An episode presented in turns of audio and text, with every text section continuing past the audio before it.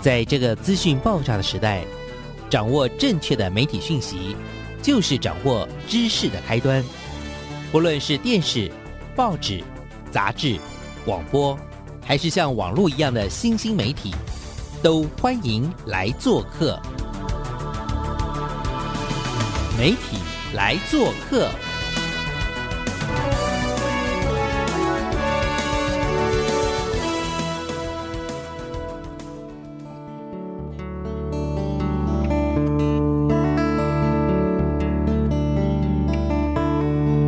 媒体大小事，欢迎来做客。我是主持人小黄老师，各位空中的听众朋友，大家早安！很开心又在礼拜一的上午啊，为听众朋友呢再次在空中相会哦。这个礼拜呢，我们想为听众朋友进行什么样的专题？要采访的又是一个什么样特别的人物呢？今天呢，我自己为这一集的主题设定为纪录片小农。我今天为大家邀请到的是一位很年轻的导演，然后呢，不过呢，他很可爱，他称他自己叫影像工作者。那他也算是我们这个节目的呃熟客了哦，因为他在很年轻的时候就来过我们节目，那当时聊了很多。那一转眼啊，好多年过去了，哇，他现在已经是能够独当一面的导演喽。来，我们今天来欢迎一下我们的超酷哦，超年轻的啊，我还是叫你热青年好了。来，我们邀请一下信安，请。各位听众朋友，大家好，我是信安，我很开心可以再次来到这个节目。我记得上次来这个节目大概是三四年前，就是大四左右的时候吧。嗯，对呀，性安真好可怕，光阴似箭，光阴催人老。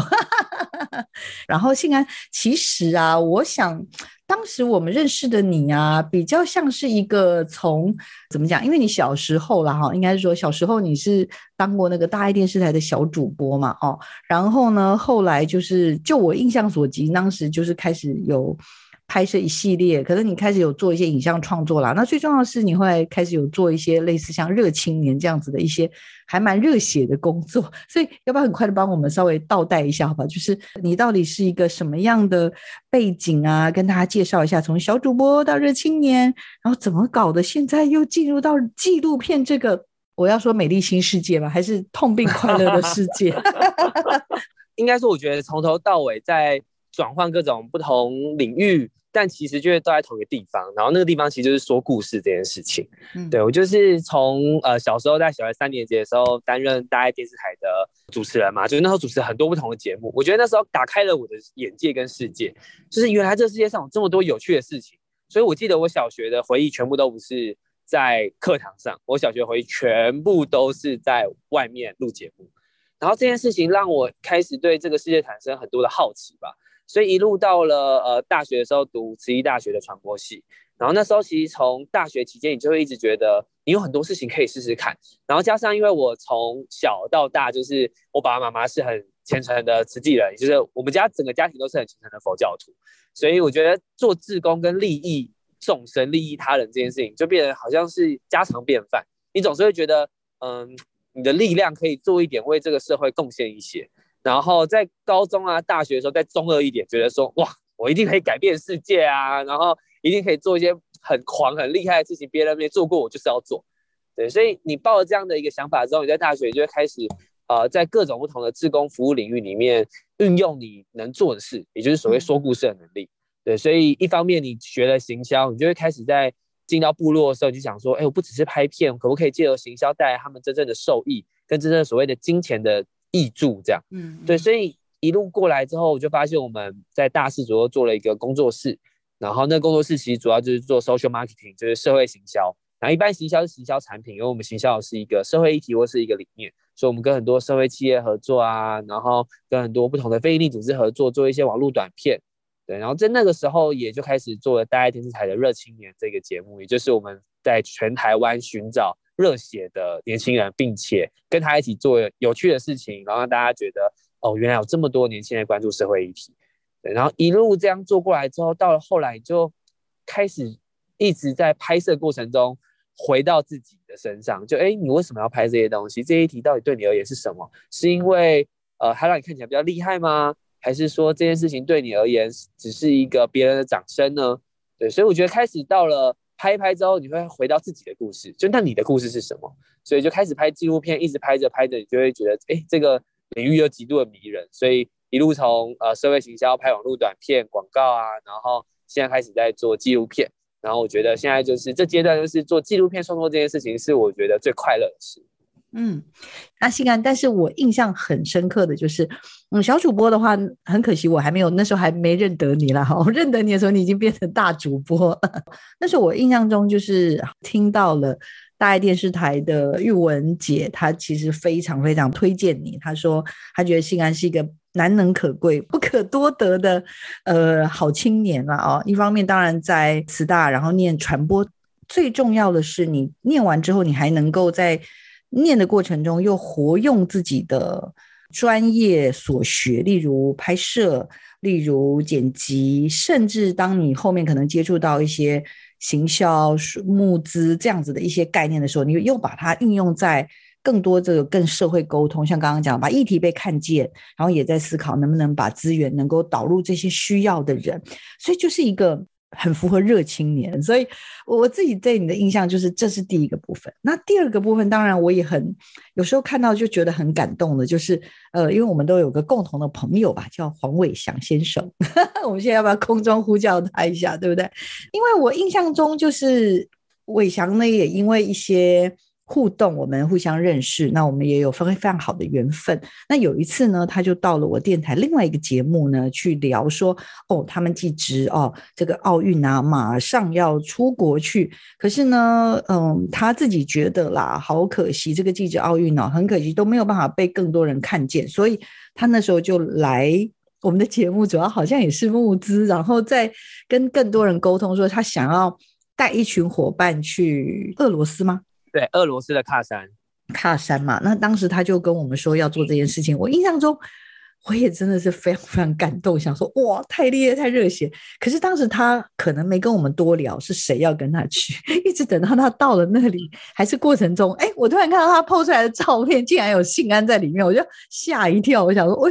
哇，原来这个热血青年又从原来的这个物资啊拍摄的过程中，哇，这次又热血的冲去克山了，俄罗斯了。那这件事情呢，我也觉得蛮特别，因为后来这部影片呢，应该是创了有史以来，我不知道是什么记录，不过就我所知，它有非常非常多了不起的记录吧。呃，要不要跟我们分享一下这件事情的缘起又是什么？然后以及呢，后来其实因为最近好了。一样，我又在社群媒体知道你最近又推出了超酷超酷的一部这个上院线的短版的电影，以及呢这几个礼拜又要马上推出的这个叫做什么双面，就也是一样，也是公式的很厉害的纪录片。我想说，哇塞！哦，我们信安现在这样一路以来，看来这中间都是有一个很好的脉络的。来，所以要不要跟我们分享一下？看来要从俄罗斯开始聊起了。来，请吧。嗯，哎，其实俄罗斯所谓的国际技能竞赛啊，真的当初就是刚刚提到伟翔，他是记者三点零嘛，他一直都在做这样的记者的独立媒体的报道。然后我当初认识他的方法，就是因为大爱电视台的热青年的系列纪录片，然后我负责其中三支，但其实伟翔不是我负责拍摄对象，我只是在报题的时候知道其他组在做，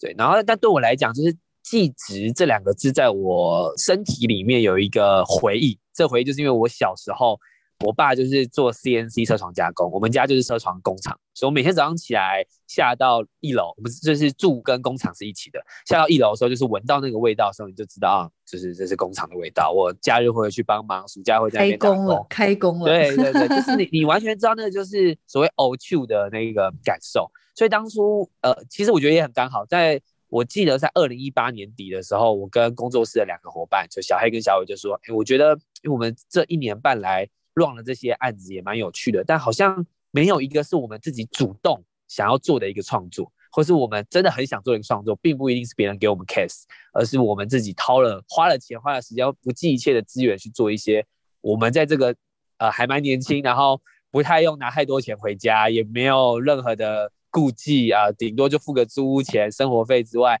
还可以活下去的情况下做的一件事情啊，我觉得这可能是啊年轻人的本钱这样。我们才刚开完就我们的会吧，开完会的隔几天，我们就在某一个拍摄遇到伟翔，然后就跟他认识啊，聊天啊，他就说：“哎，我明天有一场大的那个比赛要去俄罗斯，你要不要来？”这题目也太酷了吧！我当然就回去问我们两个伙伴啊，哎，其实我没有问他们啦，我就先答应才这样讲。他们每次都说我都要先答应了才讲，先当完好人，然后回头再去说服人。没错，没错，没错。因为其实去俄罗斯这一趟要花的钱其实不少，然后我也想非常认努力的在弄募资的方式帮我们找资源，而我们自己也啊跟呃另外一位摄影师伙伴小强，对，然后我们也啊拿了一些钱，然后一起来能够合资，希望这个行程可以成功。当然，第一个我自己的自我动机是来自我父亲嘛，对，因为我觉得，呃，我爸已经退休了，但是在退休的时候，我才惊讶我没有好好的拍他在工作的样子，嗯，对我只有最后两天拍到，那我那时候就觉得，天啊，我怎么怎么自己这么亲近的家人没有拍到？所以我觉得这是做记者议题有这么样的一个很远很远很远的那种动机来自于这个，嗯，对，它是一个身体的感受，对，然后我们就开始田野调查啦，认识了一堆记者国手之后，我们全部人都发现。台湾竟然有这么一群，就是被折磨，哎，不对 啊，这么努力啊，这么牺牲自己年轻生命。就你知道，那时候我们二十三、二十四岁的时候，已经人家已经说很年轻了。然后你就看到在另外一群十六岁、十七岁的孩子，他们为了这个国际比赛，花费一年、两年、三年，甚至花了五年。嗯，然后他就为了让这个呃项目能够在国际上台湾能够被看见。对，所以那时候我们就开始就抱着这样的心情，选了几个我们认为可以记录的主角，然后我们就开始去了呃俄罗斯喀山这样。对，然后到那边之后，其实我们也一直想说啊，我们可能拍一些素材啊，让台湾的媒体可以报道啊，嗯，或者是说让大家能够看见。我们没有预设好要做什么，我们只想说有可能是长版纪录片吧，有可能是短版影片吧，不一定。对，结果到了现场之后，我就被吓到了，就是。怎么会有这么大的会场啊？那个等级根本就是那种靠奥运才会看到的状态。嗯，对，所以你开始理解这个赛事之大之后，你就更觉得一定要有人知道这个比赛啊。比赛比四天，我们每一天都拍完之后都熬夜剪一个一到两分钟的短版影片，然后隔天继续拍，但是影片就赶快传回台湾，让台湾的社群媒体可以一直发酵。所以我们无偿的授权给。就有记者三点零这边来授权给天下杂志啊、亲子天下啊、东森啊、ET Today 啊这些的这样，对。然后那时候呃，整个比赛完成之后的颁奖典礼吧，我还记得得完奖之后，他们有一个后台，那个后台其实就跟金马奖的现场或是那种 大型颁奖是一样的，那边是有媒体区的，嗯，对。但是那个地方呢，一个台湾媒体都没有。甚至我们是碰巧看到才发现这个地方，因为我们不是官方正式的媒体，所以我们并没有办法跟着国际官方的一起，就是比如代表台湾的那个媒体，然后可以一直跟着他们在选手村啊，在哪些地方。所以我们有些资讯是要靠自己，然后伟翔啊，然后我们才可以知道，因为伟翔有去过几年的经验嘛，这样。对，所以那时候我们就看到之后，我们就马上拍一组人，因为我们已经很少人，就是人有点不够了，但我们还是派了一组人，就是站在那个所谓的后台。然后你就看到所有台湾选手得完奖，因为我们是世界得牌第三呢。嗯，对啊，所以你知道他们得完牌那种下来的时候啊，他就东张西望，看不到自己国家名，所有的人都被找去自己国家名前面采访，然后我们在最边边，因为我们太晚去了，我们挤在最边边，对，然后他就就过来这边，然后我们就采访他们现场就是得完奖感受啊这样，然后最后一结束之后，我们就所有人非常有默契，就是气话就开始马上。啊，听所有的访问语言，然后掐掰掐说哪一段要用，哪一段不要用，然后我们就开始剪剪，剪了台湾时间应该是晚上九点十点，我们剪到凌晨三四点四五点吧。对，那个时候剪的时候，我们还秉持了一个想法，是觉得不是只有得奖的我们才要报，我们是所有的五十二位选手都要报，都要放进去，都不能漏掉他们的声音，因为我觉得我们的初衷是觉得这一个。故事或者这一个所有的选手都让我们这么感动，而不是得奖才台湾之光。对，所以我们那时候简接把金银铜牌，就连优胜跟没没有得奖的，我们都穿插剪接。我们并没有分，就是啊金的在一起，银的在一起，铜的在一起这样。我们没有必要分顺序，因为他们都是一样的努力。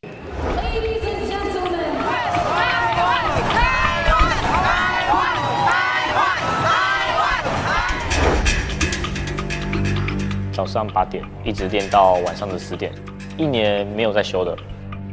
因为毕这比赛是一生一次。咱厝都咧做这种的物件，无你嘛要读机械科，迄个画画科、艺术科的足奇怪啊。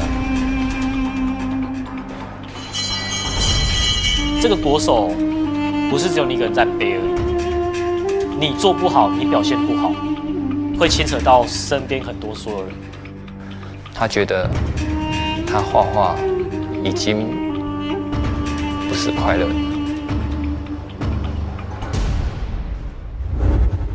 对，所以那时候那支影片确实创下一些记录，我们出估在社群平台上的观看次数有破六百万，非常的开心，而且就连总统啊、行政院院长啊，然后他们的院会都有放。对，然后那时候就是一种哇，那你就是好像做了一件。对，就是比赚钱还要爽的事情。唉，其实我觉得伟强在做的努力不是只是被关注，因为后来我也觉得他也希望就是从这个地方再去延伸，就是关于积极这件事情。例如我知道他后来他自己是什么行政院的什么什么什么青年代表还是什么东西，反正他有各式各样，然后他做的事情真的是超感人的。所以后来我才会想说，但是如果没有你们。几个人跳下去支持帮忙，就是我我相信啦，一开头应该不是为了赚钱，因为如果就赚钱为目的，可能会先问哦，这一拍这一支多少钱，能不能 cover 我们的交通费等等这些。但事实上，看来信安跟你这几个超热血的伙伴，基本上大家的考量是真的想做一点什么不一样的事情，所以才会。跟着伟翔一起去参与这个记者奥运这件事情，然后也在这个片子里刚刚讲得得到超过六百万以上的呃关注，然后也让记者这件事情，我觉得他整个大家会回头去看这样子的一个，我觉得就是这一群默默努力的选手，那他们投入的时间，然后甚至在这个记者的殿堂里，记者奥运的殿堂里面，他们其实也有了一些很好的。成就或者是一些真的是让值得让人尊敬的成就，可是，在整个社会里面，其实对他们还是有很多的框框架架，甚至我们觉得应该给他们的一些尊重，也都蛮可惜的。那也在这个过程当中，似乎有机会去反转了哈。从这里就会延伸到后来，这个信安继续做的，就是我刚刚说的，我最近在社群媒体也看到了，就是呃，你后来开始进行了另外一个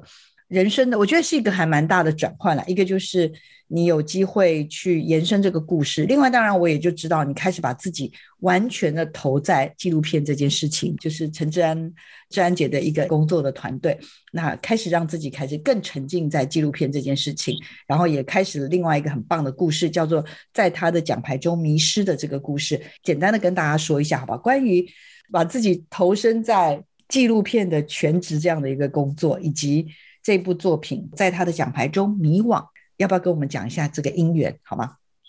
呃，我觉得从一开始我说说故事这件事情的核心没有变嘛，但是呃，说故事你会一直在为了别人的故事去梳理他的生命过程，然后在短片里面你比较多都是在很用力的讲一个概念，宣传一件事情，然后叫你要做一个 action，特别在行销里面，我们就是啊要你动作。要你能够被吸引，然后有一个感动，然后接下来有个行为，有个 action 这样。对，但是呃，我觉得在纪录片里面更看见了很多是每一个人生命自己的投射。对，然后我就开始拍二十四分钟的呃热青年的纪录片，它开始不再是只是一个 YouTube 的短片，或者是说它是一个广告短片之后，呃，你就发现它的目的性没有那么强了。然后某种程度上，你你也开始有点不太知道要怎么拍了。对，然后在这个时候，你就开始碰触到每一个受访者他。内心的转折，面对家人，面对重要关系人，面对自己的梦想，他的来来回回的挫折，还有黑暗面啊，这些灰色地带，这样。所以我觉得，呃，一直到做纪录片之后，我就开始被纪录片很着迷。我觉得能够把呃他人生我参与的短短的片段，而讲了他这十年、二十年的呃历程，然后让所有的观众在看的时候也想到了自己。那这件事情是让我最着迷的地方，因为其实也是我在他们身上看到了啊自己。对，所以我觉得在拍纪录片最有趣的事情，是因为你可以借由每一个又一个你参与的生命故事，然后从这里面找到了一些力量，或是更理解了一些世界真实的样貌。就这样开始，我就在去年初的时候，我们工作室就解散了，我们三位伙伴分别到不同的地方。对，然后我自己就是选择在大逆光影音制作公司，也就是谢新志导演跟陈志安导演，呃，这边来做拜师学艺。对对对，就开始做纪录片了。呃，以前做纪录片，我觉得就是自己乱试吧，觉得啊，这好像是纪录片感觉。然后在那个时候，其实我就一直有在新志导演还有志安导演这边当助理。我每次看到他们怎么拍，都觉得天啊，这个才是真正的样貌嘛，这样就有个向往。对，然后就很开心有机会能够在这个就是这间工作室，然后能够开始去让自己更安静、更专注，然后花更久的时间在一个故事上，我觉得是呃很珍贵的，而且对我们这个时代的影像工作者非常奢侈的，因为我们虽然机会很多，但我们不太被允许用很长的时间来拍一件事情。我觉得信安提到了一件还蛮重要的一个概念跟想法，应该是说过往不管是不管在学校所学，或者过去的很多的尝试，因为我也看过你们之前的作品嘛，哈，那很多都是嗯比较年轻人式的创作，或者是甚至是主要都是放在一些 OTT，例如 YouTube 这样的平台上面去，嗯，跟所有的乐听人沟通。但是在这个过程当中，信安蛮特别，是是，你有感受到自己就是开始对纪录片有一点兴趣，但是又不是那么确定怎么样让自己很快的进去，到底纪录片是什么，以及怎么样可以去成为一个好的纪录片的工作者。我想这应该是新安会开始对自己有一点点。提问，然后或者是说，在工作一段时间之后，会有一种像刚刚所说的一种向往，就是因为很多时候有很多都有时间的限制，例如给你多久，你就要交片，然后希望你在多久之后呢完成这个片之后，然后又对你有很多的成效的期待，例如点阅啦，或者是希望分享等等这些东西，那这些基本上都是所谓的我们常说的快的概念。那可是，在纪录片这件事情上面，感觉上就是你会有机会更深入去认识一个人，跟他背后的故事。这件事情好像某种程度吸引你是吧？然后也让你觉得很奢侈是吗？呃，我觉得就像老师刚刚说的，这种呃，在这么快资讯爆炸的时代，我们可以选择弄一种安静，然后甚至很深入的方式去观赏一部影片，就很像你突然停下来看一本厚厚的书。而这本厚厚的书里面，它创造了一个世界，是呃你很少或是你很需要认真投入自己才可以理解的。对，所以我觉得它比较像一本厚厚的小说。这本小说值得你坐下来好好的去一读再读。然后我觉得能够创作出这样的作品，它很迷人。它虽然有时间的限制、资源的限制，但是它相对用纪录片的题材才可以办到，而不是呃我。急着跟你讲清楚什么伟大的事情，或是要急着跟你讲一个什么样的概念，你必须学会学会理解。对，它比较像是一个呃很优美的诗，或是一个散文跟小说，它具有那些日常感，而这日常感是我们其实需要靠这种呃纪录片的题材或媒介，把自己投入了，然后你发现了哦，原来这个世界或是这个故事带给我的东西是这么不一样的，不是只是跟我教导式的讲了说你要学会什么这样。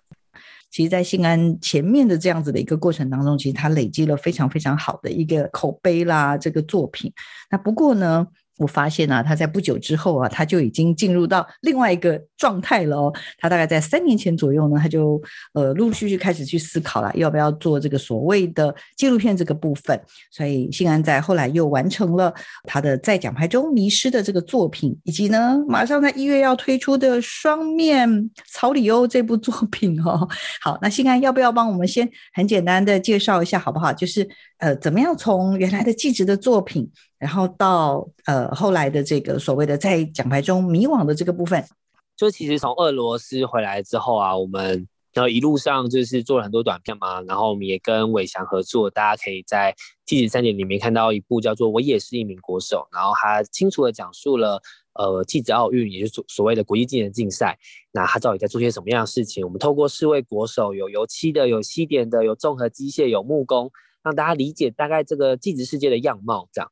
然后后来在还蛮开心的杨一舟导演看了这部呃纪录片之后呢，他就很希望能够呃在他就是新的一个计划叫怪咖系列计划，他就是做记录短片，然后是由龙中向上基金会所支持的这个计划，能够让台湾各种不同很怪很特别的咖能够变成一个又一个故事，所以我们就呃取了其中的志亨游戏国手的故事，然后开始来继续向后记录这样的一个过程。然后开始变成纪录片，而不再只是记录报道，要讲一些讲清楚或讲明白什么样的议题跟事情之后，呃，你就开始越关注的是每一个成长的生命过程里面，他到底会面对什么样的所谓的苦难，或是所谓所谓挫折，或者是说他到底怎么样面对他自己喜欢的事情，怎么坚持？对，那开始回到人的故事的时候，你就觉得他跟你的生命又更近了一点，因为你是用你自己的生命经验去认识他的。从他的过程里面开始看见各种不同的世界。那我觉得这也是呃我后来这几年来开始做纪录片这件事情，呃，我觉得非常着迷的地方，就是他永远都跟我这个阶段最关注的议题有关，包含后面想要跟大家聊的双面潮流的创作也一样。都是跟我自己现在这个阶段在问自己是谁，喜欢的事情是什么，而我将要去哪里这些问题有关系。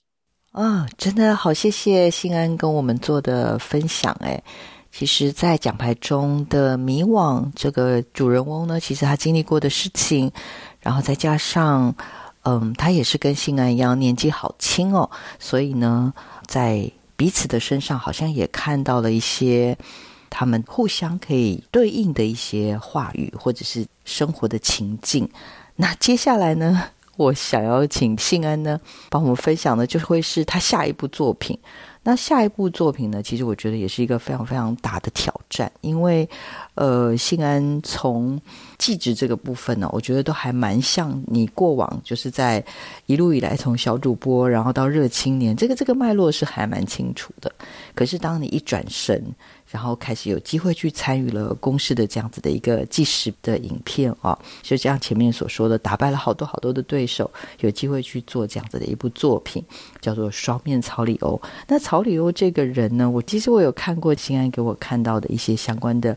简介了啊，因为他即将在呃二零二二年的一月十四号的晚上十点钟要上映。但是我觉得很特别的是，里面的主角呢，他其实跟你差不多大，然后年纪跟你相仿。可是对应到你吧，他有点像是一个天平两端，他是那种很极端的那种，就是我们社会当中可能一般人会看到会觉得，嗯，怎么会有这样子的一个年轻人？然后到天平的另一端就是你啦，就是我们大家所认知的，就是哎，真的是热血青年，然后对很多的事情都非常的投入，然后呃，其实两个年龄差是那么的接近。可是，在整个的生活的方式里面，又有这么大的差异。然后，透过你的眼光，透过你的视角去认识这个人，然后甚至最后你跟他生命当中也做了一些交汇。我觉得，在这个作品呢，我更好奇的是，到底你透过作品跟他相遇的过程当中，应该有一些让你很难以忘怀的一些瞬间吧？是不是也可以跟我们做一些分享？呃，我其实拿摄影机跟着他一路进入他的世界之后，我也第一次进到了夜店，第一次进到了呃 gay bar，然后第一次进到了这些深夜不同的场所。我记得有一次我在拍的时候，半天晚上低温特报吧，拍到半夜大概三四点，超冷的，我躲在一个小小角落，然后拍着他，他就在跟每个人聊天嘛，然后表演完之后，你就看到大家的钱塞在他的胸部啊，塞在他各种不同部位啊，这样。跟他的朋友聊着他前几天那个他的性生活怎么样啊什么之类，因为我们戴着那个监听耳机都会听得到这一切的细节。然后我就回头看，因为我很晚了嘛，就很多的无家者啊或者一些伯伯啊是出来捡一些回收啊，然后甚至有些身心障碍者他就推着花式漂亮的花要准备去卖花这样。然后我就觉得天啊，这里差太多了吧？平常我的生活跟状态应该是在。就关心这些无家者啊，或者是去做志工啊，帮忙这些。然后我现在在拍着什么东西啊？这样，你突然会有这种心理上莫名其妙的一种抗衡，就是我价值观在理解这个世界的瞬间，在开始很极端的状态。然后甚至我还就是买了那个，就是我刚刚说声音障碍者推着那个花，我们给他买了两朵花。对，然后我最后结束的时候，在那个丽友回家的时候，就把花送给他。回到他家，已经半夜四点多了，那他把那朵花很细心的插起来。对，然后在那个瞬间，我又觉得，刚刚好像你又弄另外一种很框架、很有色的眼睛在看他。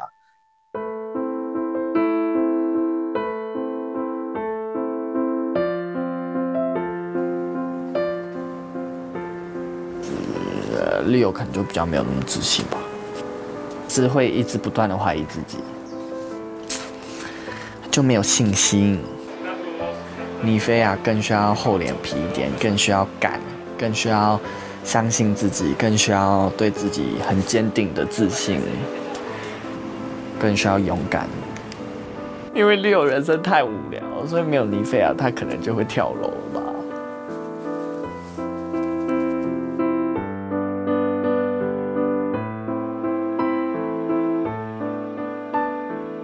对，然后你再看着他卸妆，他花了五个小时化妆。然后把那个妆卸掉，然后把假发撕掉，那个是痛苦，因为你知道天气很冷，然后又要撕掉那些东西，然后你你看到他边撕边卸的那个表情是很狰狞，然后再算的那个钱，然后我们就问他说：“你到底为什么而做？”对，他就说他觉得他在这些表演只是为了赚到可以创作的钱，他真正想做的事情还是创作，用他的服装，用他的表演，说一些他想说的话。这是其中一场拍摄嘛？但中间我们也拍了非常多他在艺术展览的时候被邀请去的创作。他在公园，他在市场，他在机车瀑布下的台北桥下的斑马线上，各式各样的展演，又让你感觉到很冲击的能量。那种能量，我我没有用语言跟你讲说他就是多么厉害，我只能跟你讲说他很勇敢的用他自己的样子去面对这个世界，而这个勇敢并不带有刺，并不是跟你讲说我是一个同志，我要跟你讲我要改变什么，没有，他就是在享受他自己的人生，他就是想这样做，他没有什么原因的。他某种程度上告诉我一件事情，是一个人他把他内心的声音无所畏惧的讲出来，然后一个人把这样的一个他想做的事情就这样展现出来的那种自由的程度，是非常具有价值跟很令人向往的。对，所以我当然我里面质问他很多不同的话，就是我从小到大的的成长过程中，告诉我说，我们每个人存在要为社会做一点贡献。嗯，那请问你觉得你为社会做了什么贡献？对，然后他回答什么，大家可以在一月十四号晚上十点看公视的影片，好吧？对我们不要暴雷，我们不要暴雷。重要。我很喜欢很喜欢这部片，是因为最后也跑去变装了，然后变完装也回去面对了我家庭，我的妈妈。这样，每个人跟妈妈或爸爸跟家人这种期待的成长过程中，一直以来都会有一些期待，一些枷锁，是你要反抗他的期待，还是要顺从他的期待，都是我们成长的动力。特别是在我们青少年时代一路到长大，我们不免都会需要这样的重要关系人的支持或反抗。为什么我说除了支持还要反抗？因为他想要你怎么样，你去反抗他也是你的理由。很多人是为了这个反抗而做自己喜欢的事情，有时候没有这个反抗，你还不知道自己是谁。嗯，对，所以我觉得这部片还是回到刚刚说的，就是我在问自己我是谁。我我真的是喜欢做志工这件事情，喜欢做社会议题，喜欢做所谓的呃。利益众生吗？还是只是因为我成长在这个环境，只是因为别人觉得我做这件事情的时候得到很多掌声，妈妈很开心，爸爸很开心，觉得我是一个有为青年，是这样吗？还是因为我真心的喜欢做呢？对，然后这个疑问问着你的时候，你在看着他，你就会在他的故事里面找到一点自己的呃疑问或回答。对，然后他不是那么立即或即刻的跟你讲说，哦。对，每个人就要做自己喜欢的事情，结束啊！如果是这样的话，这部片就太肤浅，然后也太简单了吧？就每每个人都可以这样说啊，这种心灵鸡汤的话，谁都会说啊，你要做自己爱做的事。没有，就是你在做自走在自己的这条路上的时候，你所有的质疑跟彷徨都在问自己是谁，你要去哪里？对，就是这种经典的问题。你在我在这部跟我年纪一样的一个变装皇后的身上看见了。呃，另外一种可能，而这种可能是因为它够极端，才会冲击了我，而且我心里自自己知道，而且很诚实的跟大家说，我就是有向往过他那样的状态，我就是很羡慕他怎么可以不管这么一切的做自己爱做的事。哇，之前预防的时候啊，我其实就被信安跟这个故事的相遇啊，当时了，我其实就非常的很冲击的原因是我刚刚所说，你生长于一个比较相对。就是什么价值观、人生观、什么观等等这一类的，就是说你你有一套比较像是社会价值正向的主流啦。我们这样直接这样讲，我觉得也也也蛮蛮不为过的。这样就是对我们就是所谓人家所谓的有为青年，然后人家所谓的佛道儒正确的价值观，这样就是这种感觉，你会觉得啊你是正确的价值观，对，但是你就知道啊这个世界其实有好多种样貌，然后这个样貌。开始可以拿掉一点正确跟错误了。你在那个灰色地带上找一个我们长出来的力量，我觉得这是纪录片还蛮美妙的地方，就是我们在这个灰色地带里面找自己那种光谱的存在。嗯，那我我相信啦，就是这个主题的特别也会因为有你，然后用一个纪录片的视角去做这件事情。所以我更好奇的是，志安愿不愿意跟我们分享？就是刚刚有说这么多人希望有这个机会拿到这样子的一个。可以长达一年的时间去创作的一个可能性。你当时是用什么样的概念去？我们可以了解吗？你过往其实有蛮多的很多好的勋章，那你那些好的勋章，现在你要来挑战这个议题的时候，我相信你有被挑战过吧？你有被质疑过吗？我觉得在选这个议题的时候，大家就先最后就是就是导演自己有想把自己拍进去嘛。我内心那时候当下觉得应该要，但是我害怕。你知道你要把自己的生命拿出来，然后一起分享的时候，其实也没也蛮困难的。你带着这样自己的观点去理解它，然后理解另外一个完全不同的世界。对，所以我觉得被挑战的比较多是，你用什么样的角度看待这样的价值观跟状态，不是只是一个哦性别议题，我们要尊重它，我们尊重每个人喜欢做的事情而已。对，是在里面你质疑他，你质疑的过程中。他的回答不一定是答案，那他的回答反而是让你继续往下思考的另外一个往下的动力。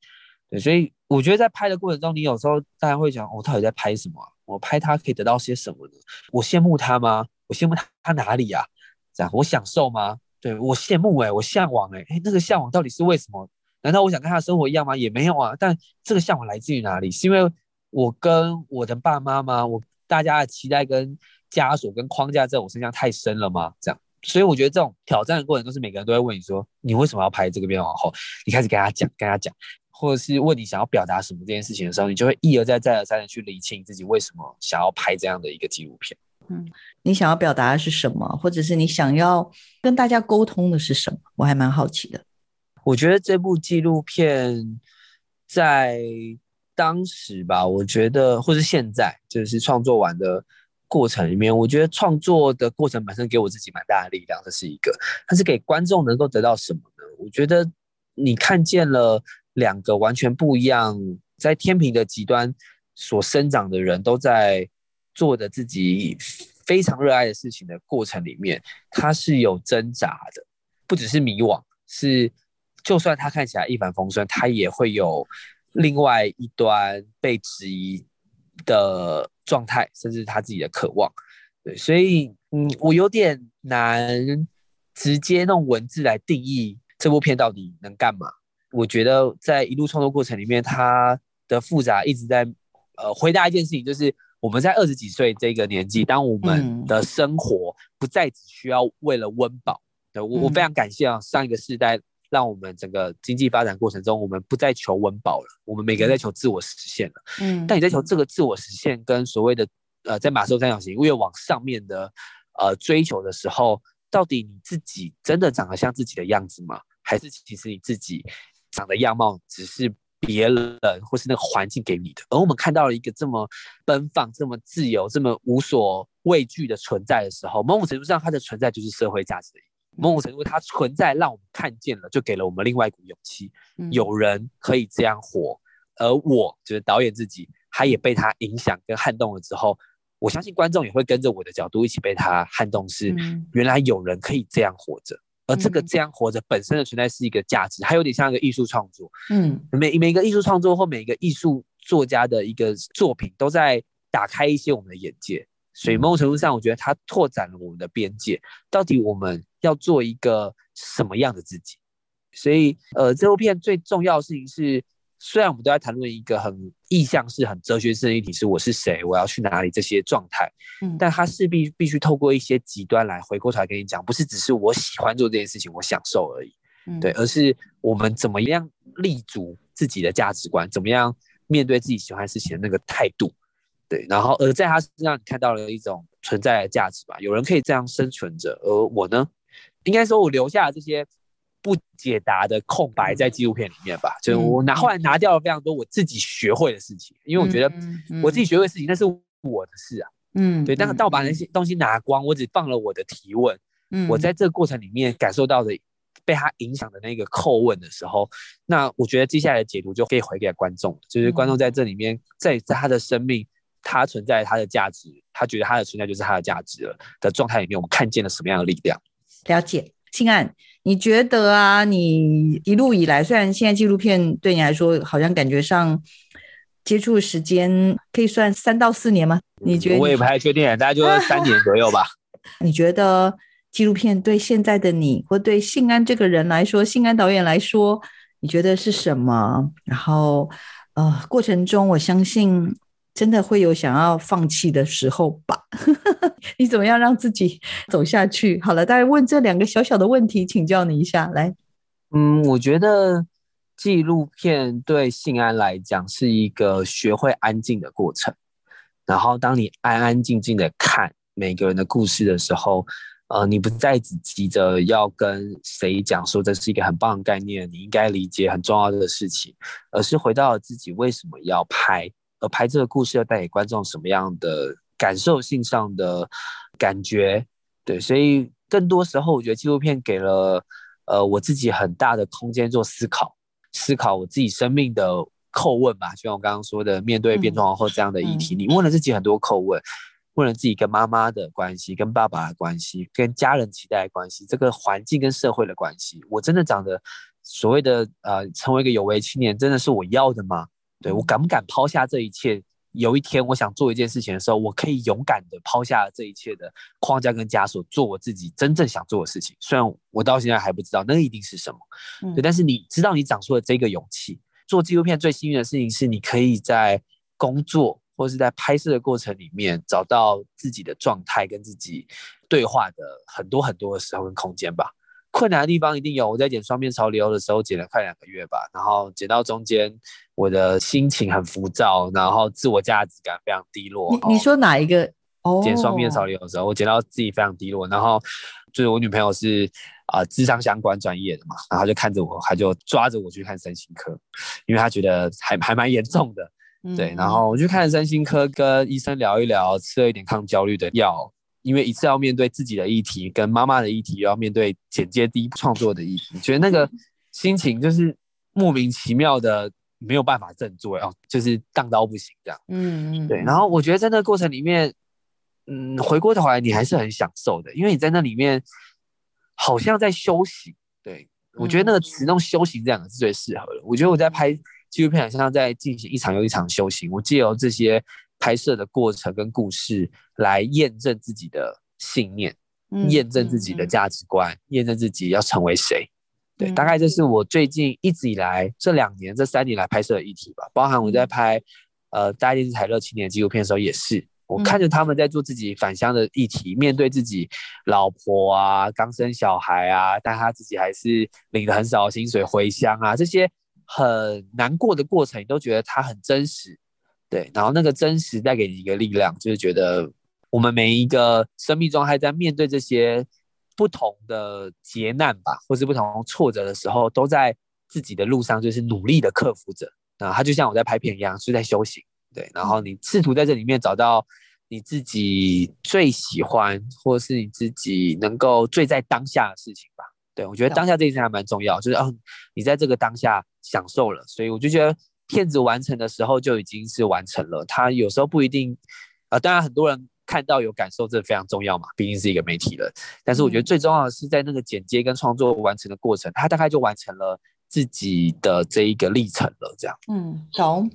非常感谢我们信安跟我们聊好多，真的把自己的所有的内心世界都把它挖出来，真是不好意思，谢谢你愿意跟我们这样的分享。然后我觉得对信安来说，刚刚讲修行 真的是一个蛮好的一个描述自己啦。我最开心的当然还是看见信安从一个。人家说叫快时尚，对吧？就是你原来的工作比较像是一个快制作的概念，然后现在进入到一种职人精神的这样子在做这种所谓纪录片这件事情，那完全是一个不同的场域。那过程中刚刚所说碰到很多的困难，然后也有很多的好朋友或者前辈的支持，让你慢慢慢慢走出了一个我觉得蛮不一样的风景。然后也很开心，你很快就要有一部好作品即将在一月份跟所有所有的朋友见面了。然后我真的很替你啦，我们大家帮忙这个行销一下。然后也希望，嗯，追安的这部新的作品呢，能够得到很好的口碑。然后后面我知道应该有在继续做很多新的创作，对吗？没错吧？哎，是是在准备下一个创作中。是不是？好，好了，那那这个就先不剧透喽，对吗？没错，没错，请大家静候信安的佳音，可以这样说吗？哎，可以，可以，可以。大概是关于什么？可以偷偷大概讲个方向吗？不能。我我现在面在找的议题是在城市里面孤独的这个状态吧。哦。对，我觉得在城市里面，我们每个人被分开之后，那个孤寂感非常强烈，然后强烈到我们好像已经不太知道自己是谁呢？然后为了什么活着？这种感觉，哦对，所以我一直在找这样的题目跟人吧，就是希望能够哦让大家看见，就是我们在这样的状态里面要怎么样在记得，或者是怎么样在当下好好的享受自己喜欢的那个状态。是好的，感谢信安今天特别花时间来接受我们的采访，也希望我们每个人在这个礼拜都能过得很美好，然后在未来都能够找到我们每个人的自己哦。也祝福信安的作品能够成功，好的，谢谢大家，谢谢小王老师，嗯谢谢我们信安哦，也希望一切都顺利平安。